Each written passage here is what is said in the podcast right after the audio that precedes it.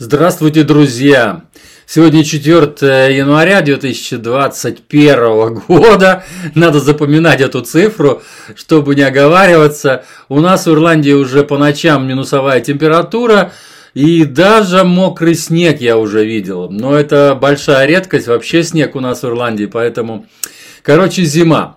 Хочется что-то теплого, что-то горяченького.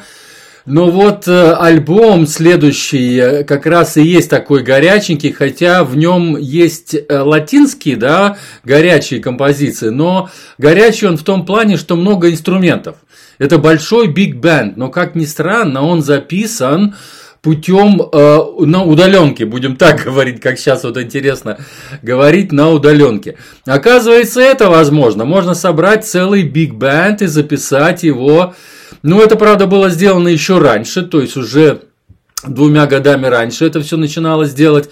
Впрочем, давайте все по порядку. Я сначала зачитаю, что я написал, вернее, не я, а, ну да, то, то, что я собрал под обложкой альбома.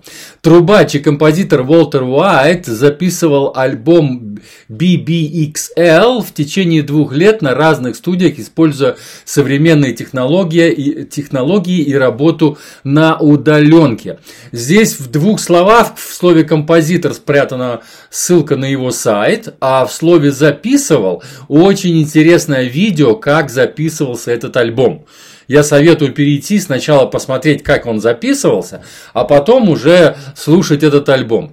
Итак, сейчас будут слова именно самого вот, э, значит, Уолтера Уайта. Сначала я создал шаблоны для каждой пьесы, используя программу Sibelius. Потом MIDI-файлы каждой аранжировки, э, медиафайл каждой аранжировки был экспортирован Pro Tools. Это тоже такая программа, где всем дорожкам были назначены виртуальные инструменты. Я создавал макеты треков с помощью виртуальных инструментов, а затем заменял их реальными музыкантами, начиная с ритм-секции, разумеется. Далее я записал все партии трубы и использовал много разных студий для записи с тромбонами и саксофонами. То есть он ездил по студиям, где люди, вот, значит, тромбоны-саксофонисты жили и записывали записывал там вот с ними вместе эти все партии медных.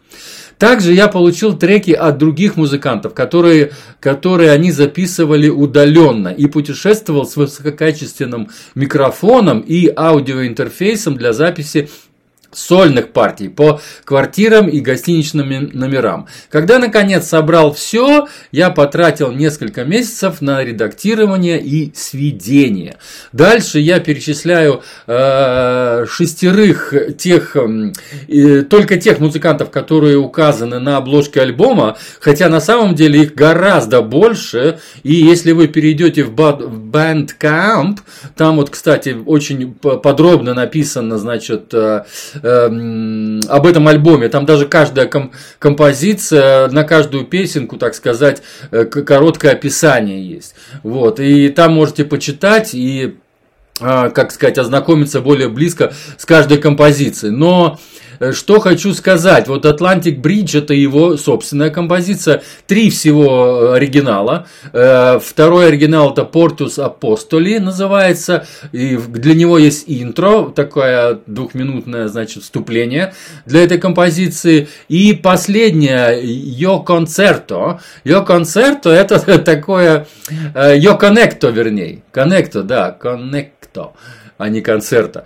Э, то есть это что-то такое в испанском, испанском стиле э, «будем на связи». Вот, наверное, так правильно перевести. Это в конце выступления они использовали, когда вот он выступал с... Он, он реально, кстати, тоже с биг-бендами выступал и ездил. И, значит, э, вот реально он эту композицию они пели в самом конце, так сказать. Э, композиция, значит, Cantaloupe Islands это Хэтби Ханкока, Дэвид Брубика, Блю Ронда, Элла Торк, но очень знаменитые такие, значит, э, эм, стандарты. И самый, по-моему, такой удачный, я считаю, который лучше всего сделан, это эм, стандарт Хараса Силвера Никас Dreams. Это «Мечты Никаса». А, она, кстати, самая длинная, 8 минут, даже больше. Композиция на этом альбоме. И я ее добавляю в свой плейлист, куда попадают э, все лучшие, вернее, одна лучшая композиция из э, каждого альбома, который я обозреваю. Ну, остальные тоже, разумеется, все классные, все э, музыка Big Band, я написал просто Big Band. То, что это джаз, это понятно. Э, стиль э, разнообразный в том плане, что разные музыканты и большой band играет. Но в основном это хороший свинг, хороший, э, в частности, есть и вот латинские, латинские звуки, латинские мелодии. Там вот латинских музыкантов, кстати, много. Вот если там почитаете список музыкантов, там из них половина именно вот латинских ребят. Так что это уже дает такую горячую горячую зажигательную ритмику этого альбома.